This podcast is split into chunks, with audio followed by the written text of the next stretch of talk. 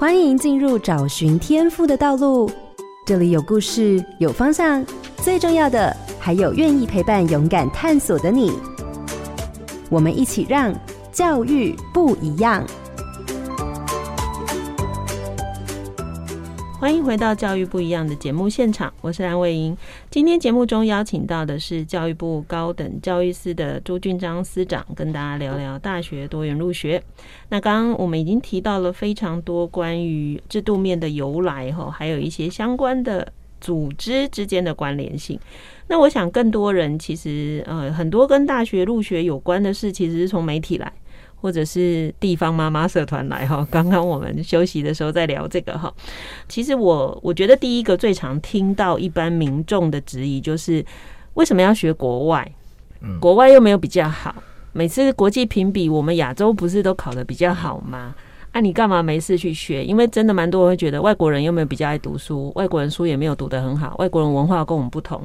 那你会这样认同吗？就是说，哎、我们真的是学国外，还是说其实是不一样的？嗯嗯嗯。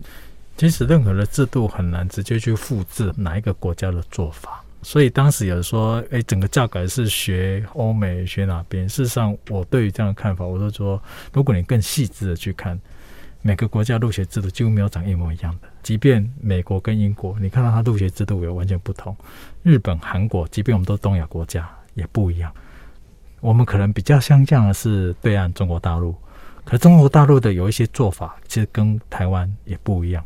所以，其实我觉得这应该不是说谁 copy 谁的问题。好像过去我有机会到日本、到韩国，哦，甚至虽然没有去美国，但是也看了美国的一些文献。其实整个入学制度的改变。都有一个共同的趋势的，即便连中国大陆也都在改变。那个趋势就是，我们传统这种比较属于科举是一次性的学科性的入学制度，其实慢慢的每个国家都在变化。欧美国家他们可能早我们五五六十年走这个路而已，但是东亚国家，包括日本、韩国、中国大陆，也都在走这个方向。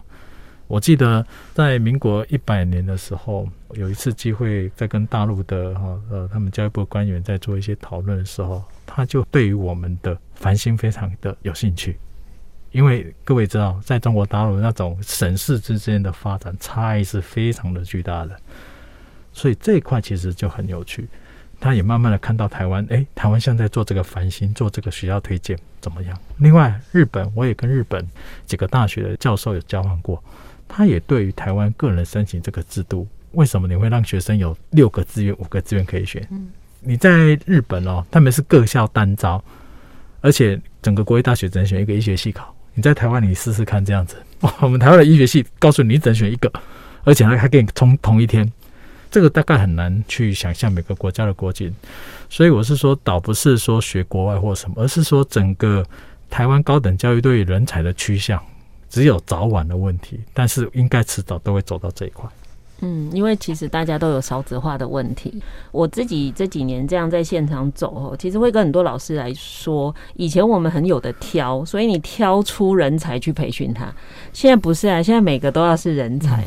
那所以我我记得我有一次跟比较前面顶尖的一些家长群说。你可以不支持任何改变，你也可以只关心自己的孩子成长。反正你将来你的孩子，你要嘛你就出国，你不要管台湾。如果你留在台湾，这些人将来没有的发展，你孩子还不是要负担这个社会福利的成本？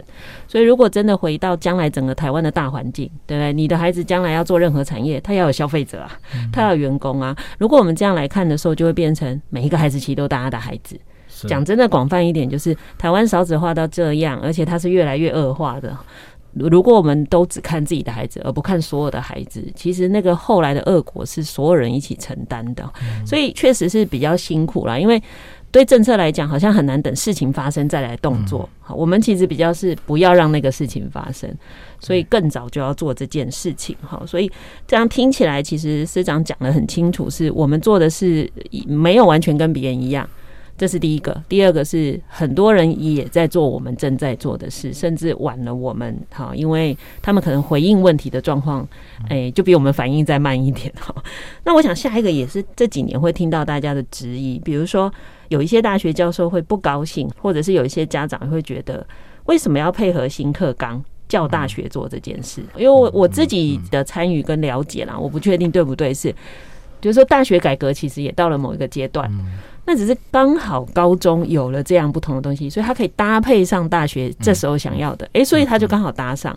可是真的在有些人看起来，就是什么时候大学该要去听高中了，因为这是跟以前完全不一样的逻辑。那您自己怎么看这一次的这个关系呢？嗯，我我。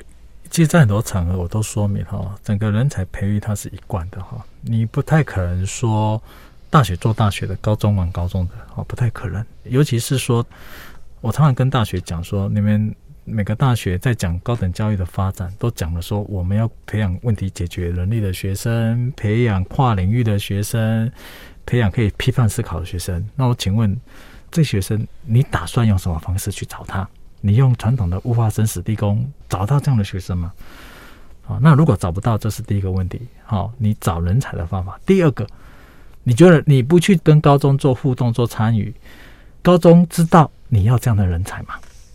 如果高中不知道你要这样的人才，请问他会用什么方式教？他会用？二十年、三十年的那一套，老师自己怎么走过来的，我就用那一套去教我的学生。但是他不晓得，我大学事实上已经改变了。你希望你进来的学生不是这样子的学生，所以我觉得说跟大学的老师沟通这个，其实他们是慢慢听得懂啊、尤其像我们过去三年哦。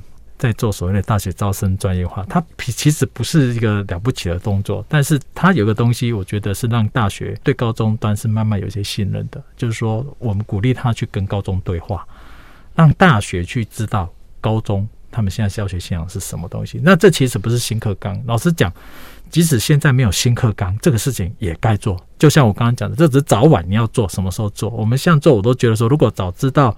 有这个事情，我们应该更早就跟大学讲。只是刚好因为有一个新课纲，那部长他从国教端上来，他也非常了解这一块跟大学衔接的一致性，所以把它躲起来。不然老实讲，这工作其实应该是在九十年推动的入学的时候就应该鼓励大学去做了。我们其实是晚了。是，对，就像很多很多人说，哎，为什么新课纲要叫高中做这么多有的没有的事？我都跟他们说，你要不要去看前一个课纲？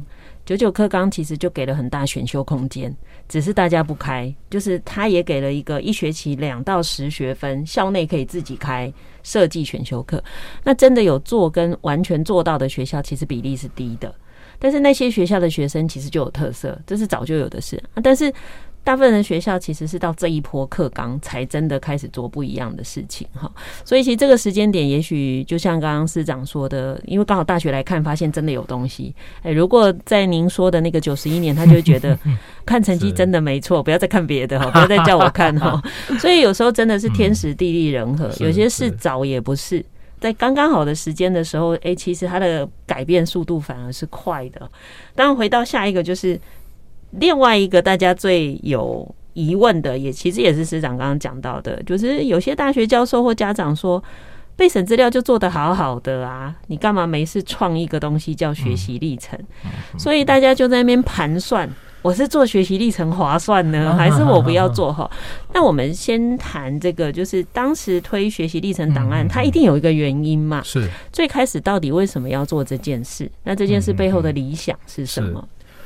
我想这件事情哈，我我先讲技术层面，为什么要做这个事情？是看到了一些问题。问题就是说，大家都觉得备审这样没有问题，可是是真的没问题吗？因为很多人，很多高中端自己，包括老师、家长说啊，他那个备审资料可能真实性有点问题哦，可能是呃家长他家长比较有有时间的，他就帮忙同同学指导了啊。那私校对于与学生的指导可能又更多，好，等等，大家又开始在讨论这个事情。高中端自己都觉得说，这个备审资料好像有一些状况需要去。那大学是一样，高中端都觉得说，送给大学看的那个备审资料可能都有一些加工，或是说到底它的真实性如何的问题。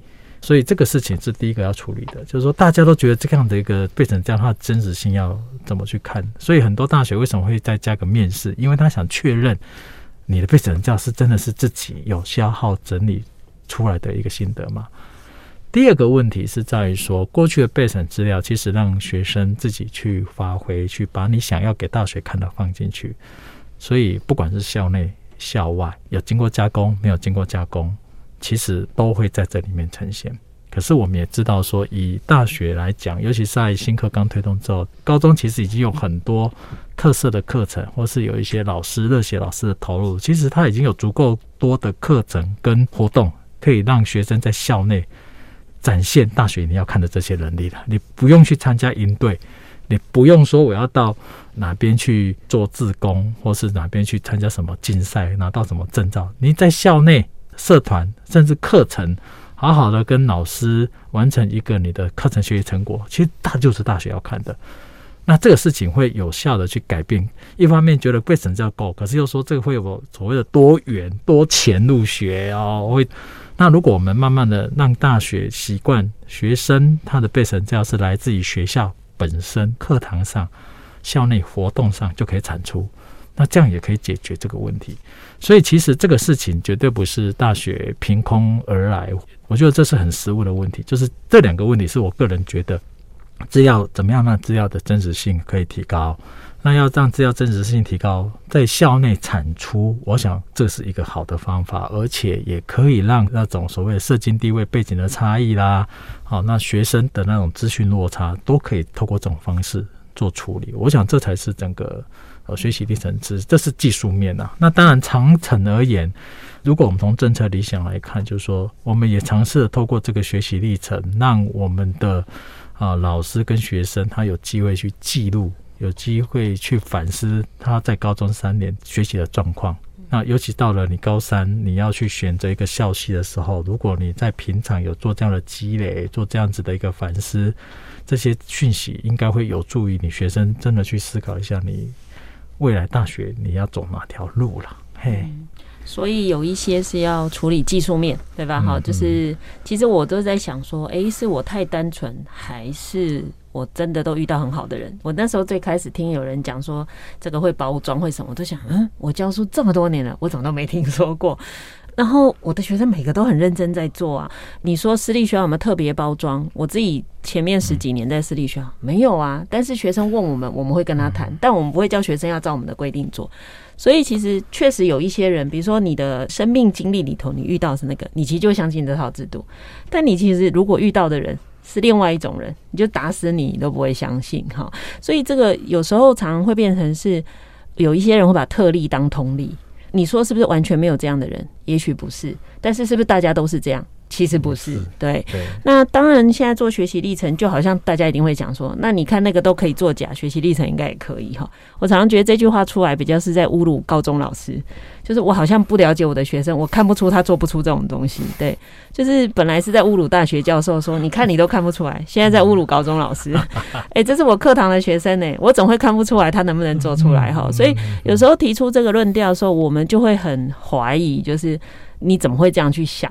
就好像很多人会说啊，这教育部都没有想清楚就推政策。我想，嗯，好像不太可能是这个状况嘛，因为毕竟这个工作还是有责任要负。那当然就讲到一个是，不管怎么做，社会都不会满意。就好比我也曾经遇过有一个家长跟我说。其实我只要知道医学院怎么选材，我就不吵了。就是遇到这样，因为台湾其实真的呃学校的分别太多种，我们连家长群都很多。是。那其实我也看过有些家长其实是认同跟支持整个改革，那但是他们没有管道发声，所以就会变成社会里头太多不同的声音出来。那部里面当然不会只照顾某一些孩子，所以我们在。做这些政策拟定的时候，到底怎么去考量不同特性的孩子？那不同的背景的家庭来的这些小孩，怎么样不去损及大家的利益，又可以维持一个平衡呢？对，这确实是一个不容易回答、也不容易去执行的事情哈。尤其在教育部的角色，刚刚提到我们整个大学招生制度三角：大考中心、招联会跟教育部。大家最容易找他算账的是教育部啦哦，你找大学，大学未必及时可以应。大考中心它是专业团体，它也只能去跟你讲考试的问题，所以大部分社会上各种不同的声音就会集中到教育部来。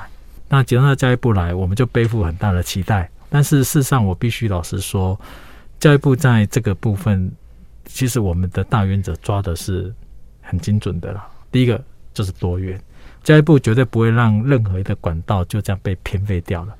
即便未来有做改变，那都是一个进程。就像我们一开始个人申请只有一趴，现在已经可以让大学申请到四十五趴，甚至他经过了他的一个比较详细的招生分析，他可以申请更高。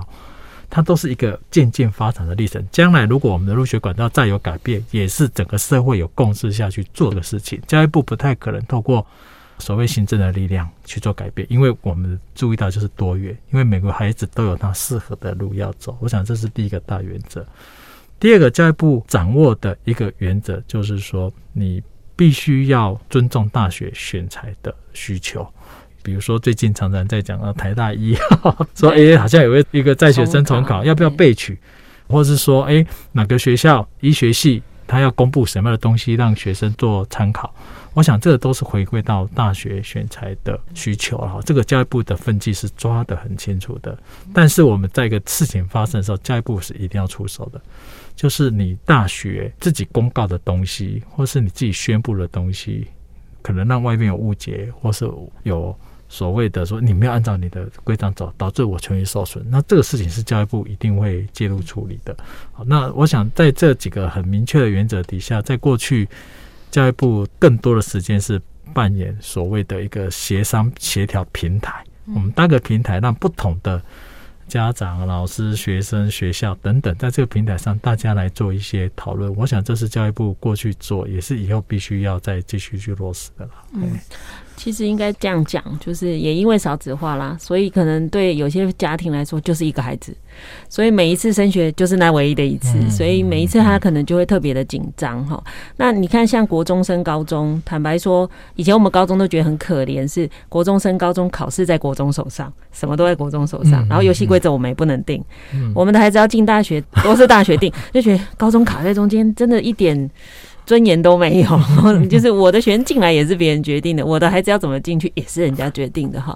所以这一次的改革，高中有这么多的参与跟能够沟通的机会，我我认为高中是很珍惜啦，因为终于有一个机会让高中的现场学习可以松绑，不然我们很难跟孩子说，你真的可以安心发展你自己，你都要上大学了，你还不找到你自己，你怎么上大学哈？但是过去真的有点难。我觉得过去大家都会觉得我还是要把分数考高，至少我觉得这一波这整个下来的那个互动，确实让高中有一些更活化、更多元的一些情况出现。这样子，那大家这样听起来就会知道，部里头他很难直接跟你说我一定会给你什么，但是他只能说我有一些底线会帮你守住。那我觉得大家也要回头去看，大学跟升高中是不同的。升高中可能就是一般的能力普遍够就好了，可是升大学，即便同一个系电机系，每一个学校他在乎跟发展重点不同，然后每一个学校着重的事情，想要的人才也不同。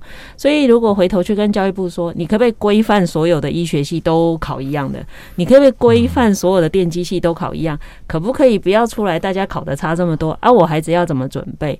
可是我觉得这个可能就真的要回到大学，就是有它的发展重点方向跟系啊。如果每个电机系都长得一模一样，全台湾就是一所大学，其他都是分校。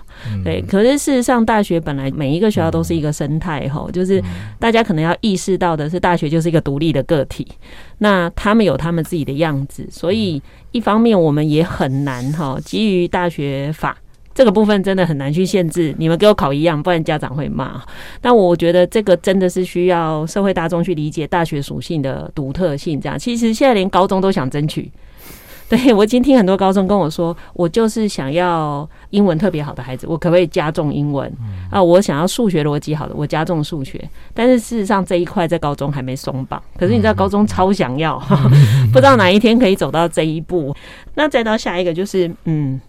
您自己这一波在推动哈，很多人都讲大学教授很难改，那自主性太高了。因为我遇到很多教务长跟我说，哦，我回去要说服我们各系的教授，我就头很大。你怎么看这个事？就是他真的这么困难吗？那在部里面这边的态度或者有没有一些作为，是怎么处理这样的事情？是，呃，我想。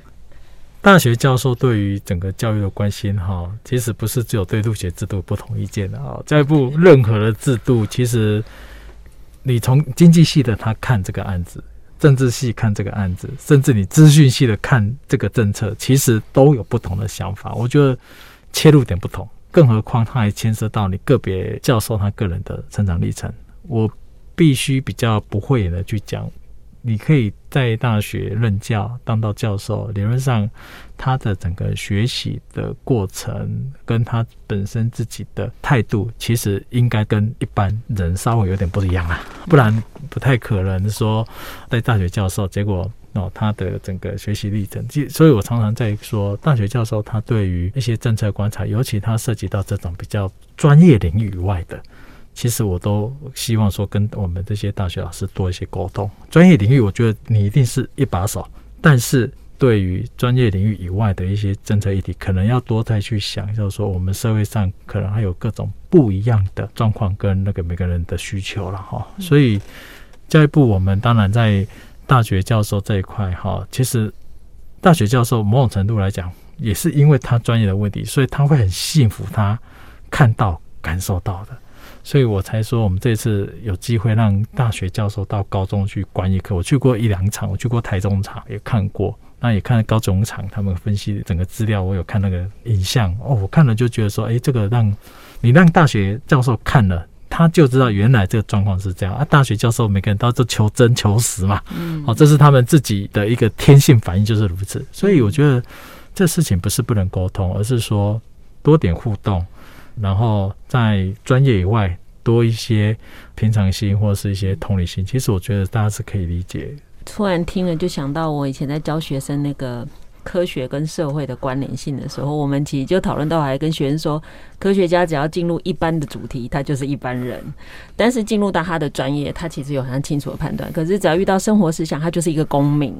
让他大家讲出来话，其实一样重的哈，所以我想从这个角度去看，你就会知道说，哎，其实有些发言很正常，因为就他过去的理解，他当然会这么想，但他也许不见得是呃，又很清楚的分析或什么，所以其实每一个人当然都有表达的自由啦。我觉得以这一波这样子纷纷扰扰，或媒体有很多的声音，也代表了台湾有一定的自由度。那不然这些声音早就被压下来了哈，比如说教育部就直接说，哎，你的教授被采访太多负面消息啦，哈，减给你三千万，不给你钱哈。如果今天台湾是这样，我想声音都不见了哈。那我想这个声音都在，当然也表示我们以开放的方式在面对这个事情。那我想最后一个问题哈，那个但因为师长还很年轻啦，所以应该还要做很久的公职哈。那我其实在想的是，师长自己在做多元入学的这一件事情。你怎么去想象他的未来？就是他未来该有的样子，但他不一定什么时候会出现，也不一定会完全照你现在说的。但是这个我们就跳脱你的位置哈，在你的想象里，你觉得一个比较理想的多元入学方案，它最后应该要走到哪个样子？嗯嗯，嗯，我觉得整个入学制度现在其实是慢慢的找一个呃合理，甚至说或许跳脱我这个角度，我觉得这是朝一个让每个学生回到一开始讲的那一句哈。鱼比水中游，鸟比天上飞一样，就是说，让每个学生可以在这里面找到自己的那一个擅长，或是那个熟悉，或是他能够自己认同的方式去选择他的学校。我觉得这个是对我来讲理想的入学方，因为本身我们自己的求学历程可能不是那么的顺遂，是这种上上下下的。我高中也曾经差点留级啊，那联考的时候也跑得不是那么好。可是到了大学，我找到我自己要的东西，我就很投注。那高中其实我虽然成绩不是那么的哦，也是上高高低低起伏，可是我高中在社团，其实我找到我自己要的东西。我在大学就把这个资金继续做，我就很过得很开心啊！我也希望说每个小朋友能够在高中跟大学这一块，他能够不会因为中间有个入学考试，让你的兴趣，让你自己认识自己的机会就打乱掉了。那这个过程，我觉得我本身有三个小朋友，我一直在在跟我呃老婆说。让我们的小朋友多认识自己要的东西哦，那不要太多的给他一些干扰，但他要帮忙，我们可以帮忙。可是真的让他去认识自己是重要的，而且在认识自己过程中，不要因为有个入学考试，让他耽搁了一年或两年。结果最大的期待是将来的入学制度是可以这样。那如果要这样子做，其实多元入学这样的一个不同的进入是有必要，而且应该是长期要继续下去的。就是我们能够创造每一个孩子，呃，有助于他探索自己的一个管道，也就是说，找到他的优势跟适合他的方式就前进嘛。就像我自己的孩子，一个走繁星，一个走申请。走繁星那个是不想面试，他不想跟人家讲话。但是不管他走繁星或者是走申请，他说他选的系都会是一样的范围。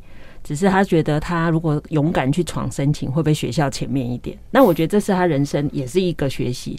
那走申请的是很清楚自己为什么。其实我我觉得我可能也比较像市长讲的，就是让孩子找到自己的路。所以他们其实在选择上是没有那种考虑的，一开始就确定就是哪一个方向。我想这也应该是未来越来越多的孩子会走上来的路。当然这个路很辛苦哈。那这个节目当然没有自入性行销，我们没有拿任何教育部的经费哈，我们是自己苦撑这个节目。但我其实觉得让大家对这件事有更多的认识哈。不是为了支持，而是说，假如今天有意见反映跟沟通，也许可以更顺畅。好，我觉得多反映意见其实是好的，因为政策本来就是透过更多人的参与跟关心，让他可以越来越走到一个理想的方式。那其实今天真的很谢谢师长哈，因为他拿到我的访纲的时候说，哇，这个好像是我的生涯的回顾。那其实今天也讲了非常多理念性或背后一些实话哈。那真的很希望今天的节目可以帮助大家对于多元入学有更多的认识。谢谢师长，好，谢谢谢谢主持人，谢谢大家，谢谢，感谢您收听今天的节目，欢迎大家上脸书加入教育不一样的粉丝团。如果您对节目有任何的疑问或想交流的感想，都可以上脸书私讯留言，我会安排回复。接下来，请您继续锁定好家庭联播网台北 Bravo FM 九一点三，台中古典乐台 FM 九七点七。感谢教育部高等教育司朱俊章司长今天的受访，我是蓝伟莹，教育不一样，我们周六上午八点见。